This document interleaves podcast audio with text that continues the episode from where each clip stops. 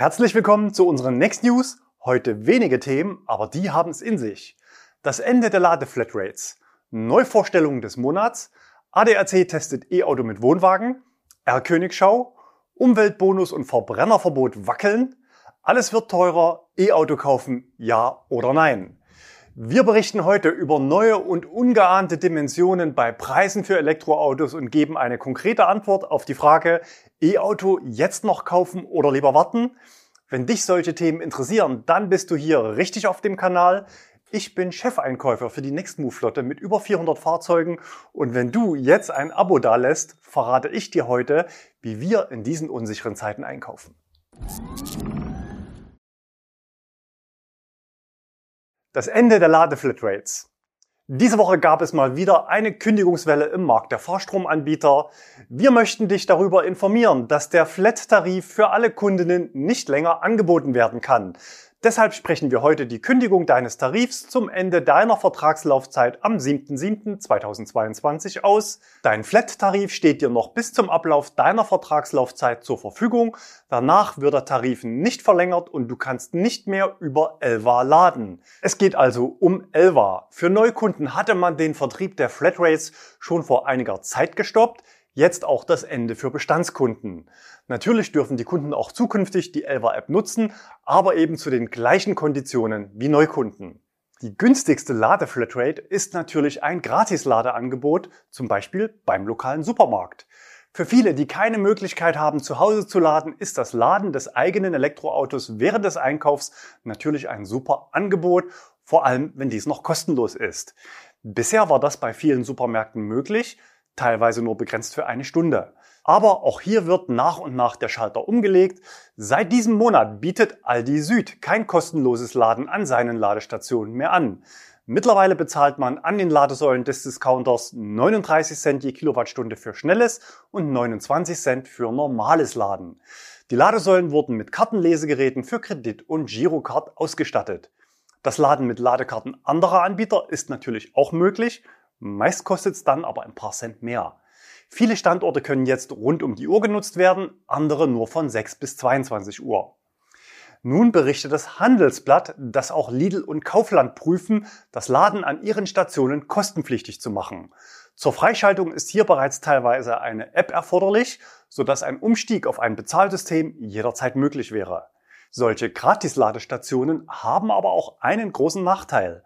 Sie sind meistens besetzt und gar nicht mal so selten von solchen Leuten, die nur wegen des Gratisstroms kommen und gar nicht um einzukaufen. Insofern sorgt eine Umstellung auf einen kostenpflichtigen Betrieb natürlich auch für eine bessere Verfügbarkeit, gerade auch für Kunden, die mangels privater Lademöglichkeit auf öffentliches Laden angewiesen sind. Neuvorstellungen des Monats. Bei Hyundai rückt die Vorstellung des Ioniq 6 näher. Den passenden vollverhüllten R-König hatten wir ja bereits gezeigt. Von Hyundai gab es dann diese Woche eine Designskizze als Häppchen vorweg. Wann genau das Serienmodell gezeigt wird, ist noch offen, vielleicht noch im Juni.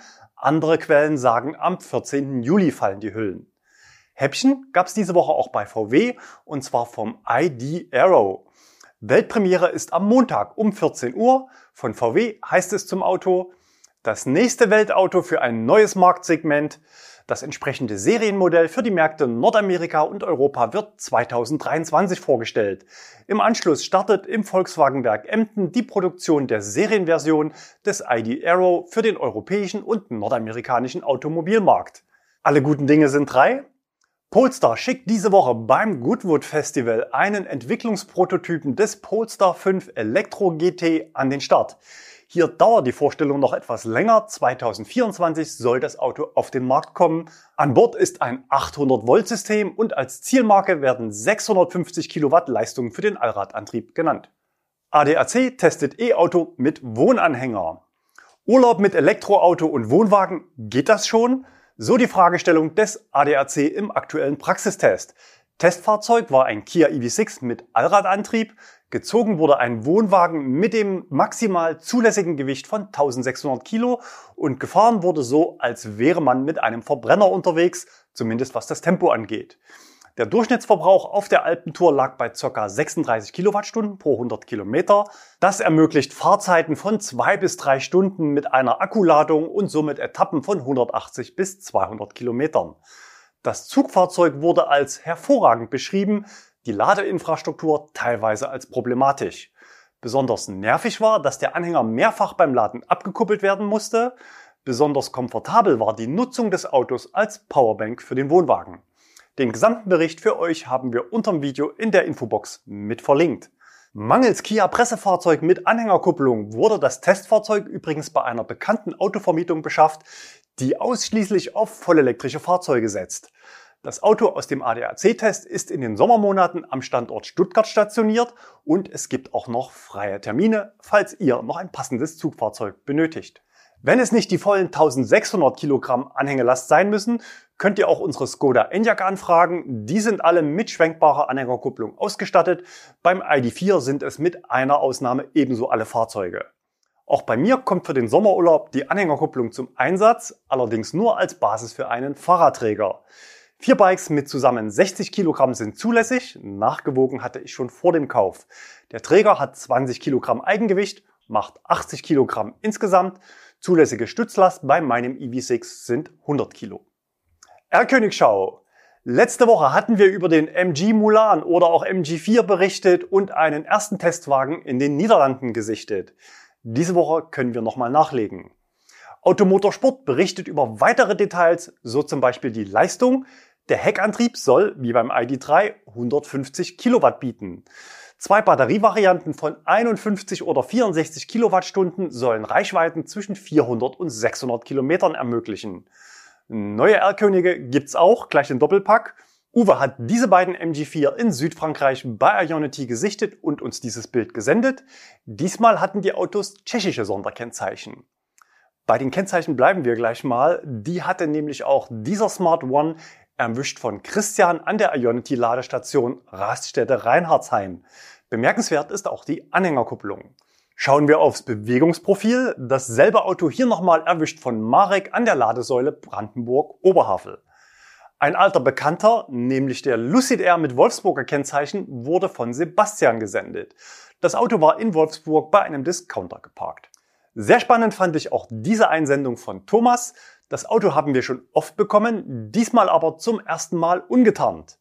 Die SUV-Variante eines Mercedes EQS gesichtet in der Nähe von Stuttgart. Häufig gesichtet werden weiterhin vollfolierte Testwagen von BMW. 5er und 7er sind in diesem Style nicht immer leicht zu unterscheiden. Hier aber mal wieder ein BMW i5, erwischt von Guido bei Testfahrten am Großglockner. Hier steht er auf der Edelweißspitze in 2571 Meter Höhe und nochmal am Lader an der Großglocknerstraße. Um neugierigen Blicken zu entgehen, weichen manche Testfahrer lieber in die Nachtstunden aus.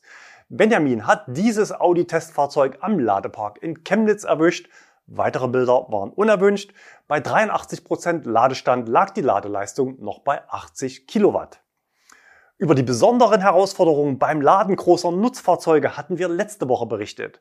Andreas zeigt auf seinen Bildern aus Himmelkron nochmal, dass es aktuell ein besonderes Abenteuer ist, mit einem XXL-Linienbus einmal quer durch Deutschland zu fahren. Der Fahrer war auf dem Weg nach Berlin zum GreenTech Festival und hatte offenbar große Freude am Fahrzeug und hat nicht mal die anderen Ladeplätze blockiert. Titelthema letzte Woche war der BMW-Testwagen mit spezieller Ladetechnik am Tesla Supercharger. Auch dazu gab es Aufklärung im Insider-Postfach. Der Kasten ist ein sogenannter PLC-Tracer und dient dazu, die Kommunikation zwischen Auto und Ladesäule aufzuzeichnen oder gegebenenfalls sogar zu manipulieren. Teilweise kann man ohne diese Geräte die Kommunikation nur schwer nachvollziehen, da nach der Umstellung auf die ISO 15118 Norm der Großteil der Kommunikation TLS verschlüsselt ist. Vermutlich wollten die Ingenieure Messdaten aufzeichnen, um die eigene Ladeschnittstelle robuster zu machen. Der Insider möchte nicht genannt werden, schrieb aber weiter, Tesla hat ja durchaus Potenzial, unter Umständen nicht ganz normgerecht seine Produkte zu entwickeln. Grundsätzlich ist wichtig, wenn ihr Probleme mit eurem E-Auto an irgendeiner Ladestation habt, dann bitte unbedingt den Betreiber informieren. Am besten vor Ort direkt anrufen, damit der Störfall auch statistisch erfasst wird und im besten Fall kann euch sogar sofort geholfen werden. Umweltbonus und Verbrennerverbot wackeln. Das EU-Parlament hat vor zwei Wochen ein Verbot für Neuwagen mit Verbrennungsmotor ab 2035 beschlossen. Die Hintergründe haben wir vor zwei Wochen in den News besprochen. Bis Ende Juni wollen sich die EU-Mitgliedstaaten auf eine gemeinsame Position dazu festlegen. Auch die deutsche Bundesregierung muss also zu einer abgestimmten Position finden. Für SPD und Grüne ist der Fall klar. Sie verweisen auf den Koalitionsvertrag und die Position vom März, wonach die gesamte Bundesregierung sich darauf geeinigt hatte, den Vorschlag der EU-Kommission in allen Ausgestaltungsformen zu unterstützen, ab 2035 nur noch emissionsfreie Fahrzeuge zuzulassen. Der Koalitionspartner FDP hat seine Meinung zwischenzeitlich aber geändert. Diese Woche sagte Christian Lindner beim Tag der Industrie des Bundesverbandes der deutschen Industrie, ich habe deshalb entschieden, dass ich in der Bundesregierung, dass wir in der Bundesregierung dieser europäischen Rechtsetzung nicht zustimmen werden.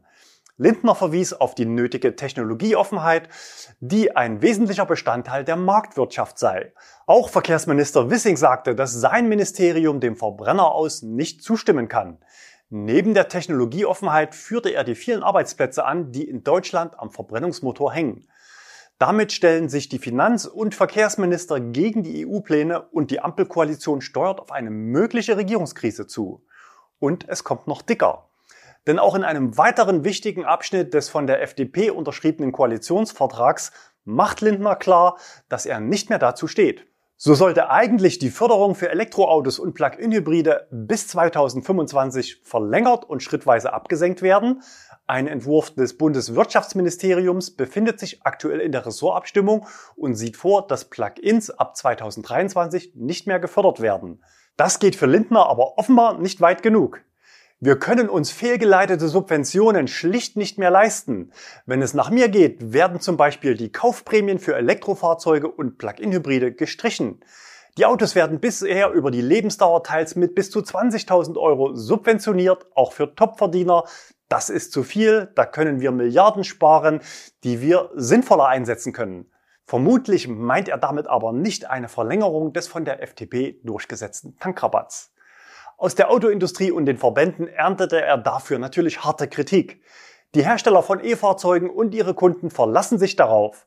Ein abrupter Wegfall der E-Auto-Prämie würde daher einen schweren Vertrauensbruch bedeuten, sagte VDIK-Präsident Reinhard Zirpel dazu.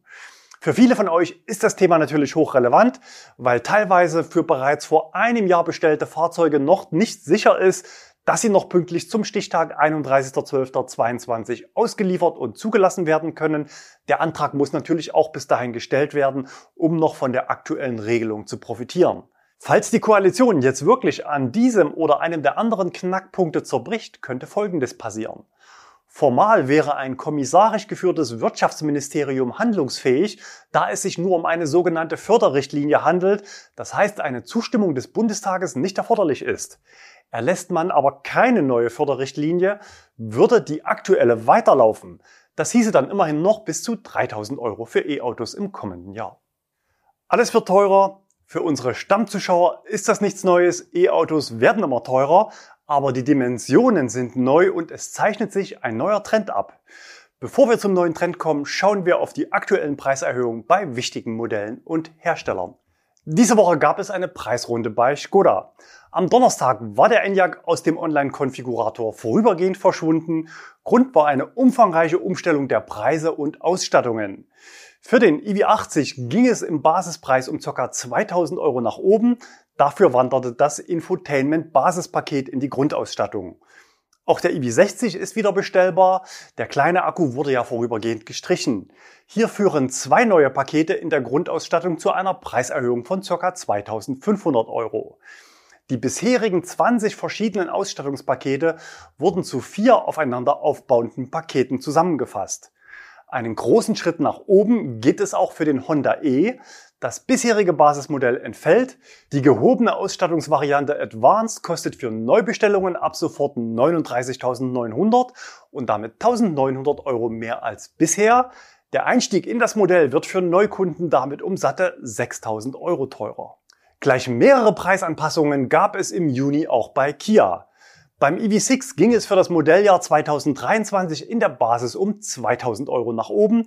Das Modell erhält einige kleinere Optimierungen. Gerade erst in den Verkauf gestartet und noch bevor das erste Auto beim Händler aufschlägt, gab es eine komplett überarbeitete Preisliste für den neuen Niro EV. Die bisherigen drei Varianten wurden gestrichen und stattdessen auf nur noch eine Variante namens Inspiration umgestellt. Ausstattungsbereinigt ging es auch hier um marktübliche 2000 Euro nach oben. Alle Preiserhöhungen zeigen die bekannten Trends im Markt, Verringerung der Varianten zur Stabilisierung der Teileversorgung, Erhöhung der Basisausstattung, mehr Ausstattung heißt mehr Marge und natürlich eine allgemeine Preiserhöhung. Ihr seht, eigentlich alle E-Autos werden teurer, ganz im Gegensatz zu unserem Kanalabo, das in den Kosten für euch konstant bei 0 Euro liegt. E-Auto kaufen, ja oder nein, was denn nun? Für die Hersteller ist es ein echtes Dilemma. Lange Lieferzeiten von oft über einem Jahr und eine Inflationsrate im Bereich 8% bei zugleich steigenden Preisen in der Beschaffung, insbesondere für Akkus, verbunden mit schlechter Planbarkeit der Preisentwicklung. Wie soll man da seine Autos auskömmlich bepreisen, wenn die Preissteigerungen innerhalb der Zeit zwischen Bestellung und Auslieferung die eigentliche Marge übersteigen und damit auffressen? Die klassischen Vertriebswege des Handels oder auch online sind aus Herstellersicht nicht krisenfest dafür. Bisher gab es für die Hersteller folgende Mittel, um diesen Spagat zu meistern oder es zumindest zu versuchen. Erstens heftige Preissprünge, um damit nachträglich und zugleich vorausschauend wirtschaftliche Nachteile und Risiken auszugleichen. Beispiel Tesla und Ford mit Erhöhungen von 5 bis 10.000 Euro dieses Frühjahr. Zweitens Kontingentierung. Die Händler bekommen feste Quoten zugewiesen und dürfen nur so viele Autos verkaufen, wie in absehbarer Zeit auch gebaut werden können. Beispiele sind vor allem Skoda und Seat, wo das schon länger üblich ist. VW hat nachgezogen. In den Kommentaren gab es übrigens Hinweise, man würde bei VW ohne Preisschutz bestellen. Das heißt, der Kunde bestellt ein Auto und VW kann später den Preis ändern. Aus unserer Sicht ist das nicht so. Bei VW gilt Preisschutz auf Bestellungen, zumindest bei Kauf oder Finanzierung. Der Sachverhalt in diesen Fällen liegt vermutlich so, dass der Händler dem Kunden eine verbindliche Bestellung abnimmt, diese aber nur auf dem Schreibtisch des Verkäufers landet, sozusagen in Warteposition auf das nächste neu zugeteilte Händlerkontingent. Das Auto wird also gar nicht bestellt und der Kunde steht noch nicht in der Warteschlange auf einen Produktionsplatz. Erst mit neuer freier Quote pflegt der Händler die Bestellung dann im System ein.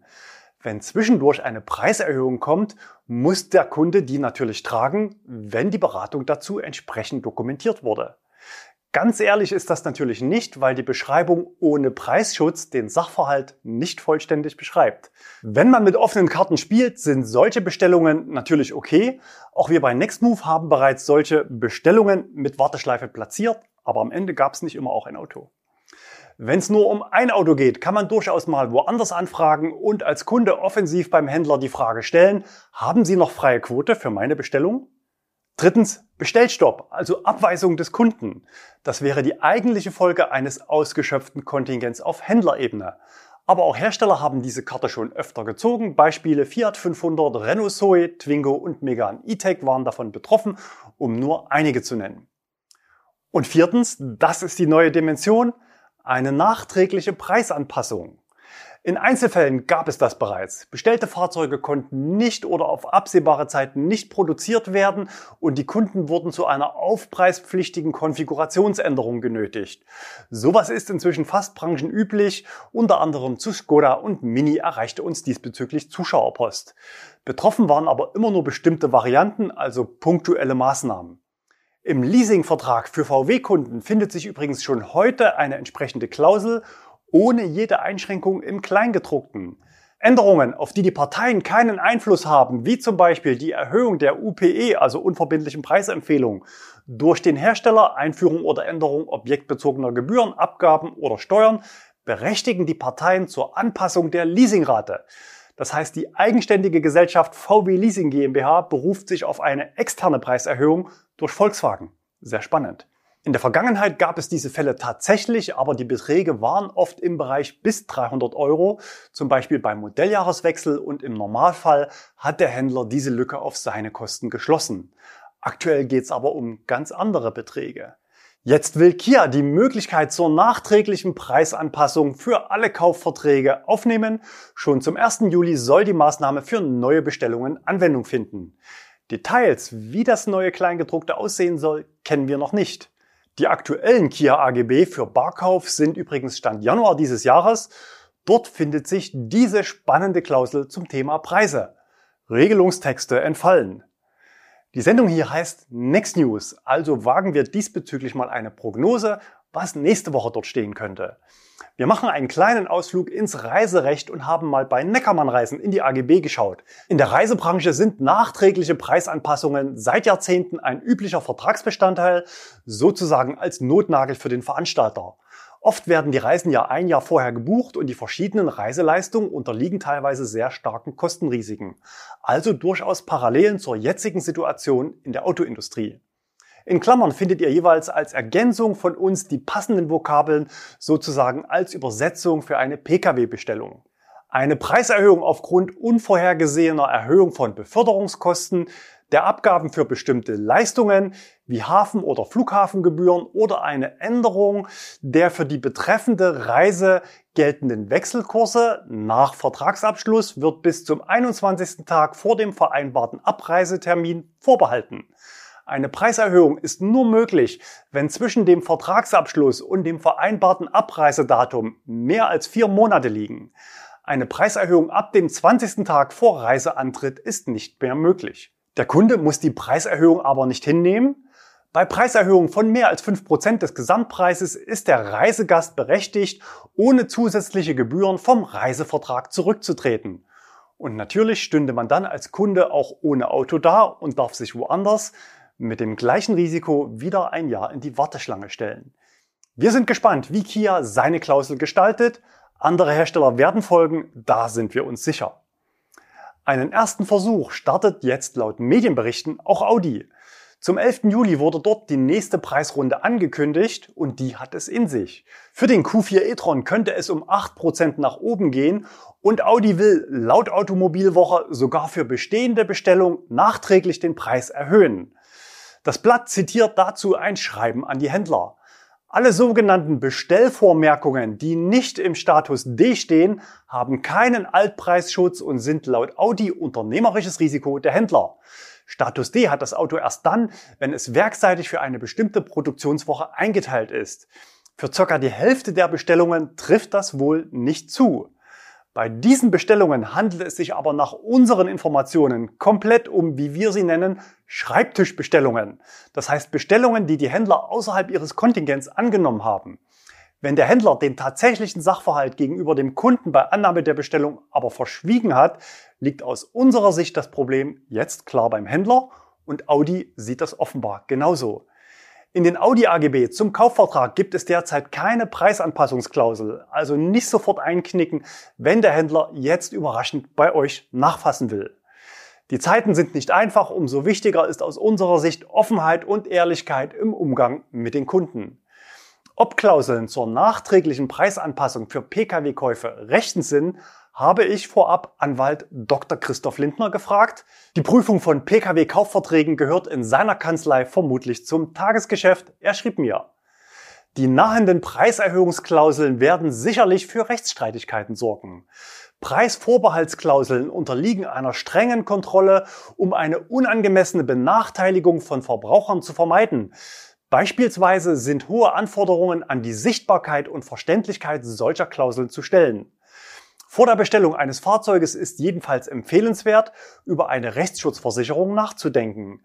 Denn wie man auch hier deutlich sieht, werden die Umgangsformen am Automobilmarkt bedauerlicherweise rauer. Wir gehen davon aus, dass man solche Klauseln nicht wie bei VW Leasing im Kleingedruckten verstecken darf, sondern zusätzlich prominent in den Kaufprozess einbinden muss, zumindest für Privatkundenbestellungen. Aber soll man jetzt überhaupt noch ein E-Auto bestellen?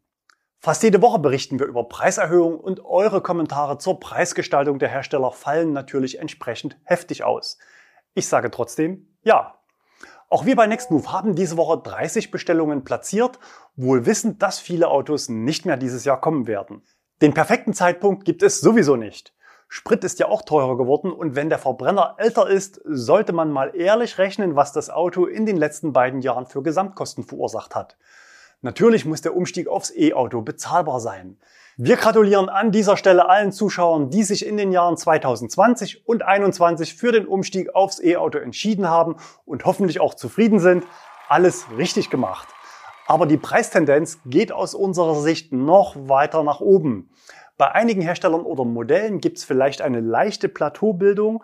Bei Tesla ist das denkbar, dass die Schmerzgrenze vielleicht erreicht ist, aber auch dort sind die Lieferzeiten für die günstigen Varianten weiter sehr hoch.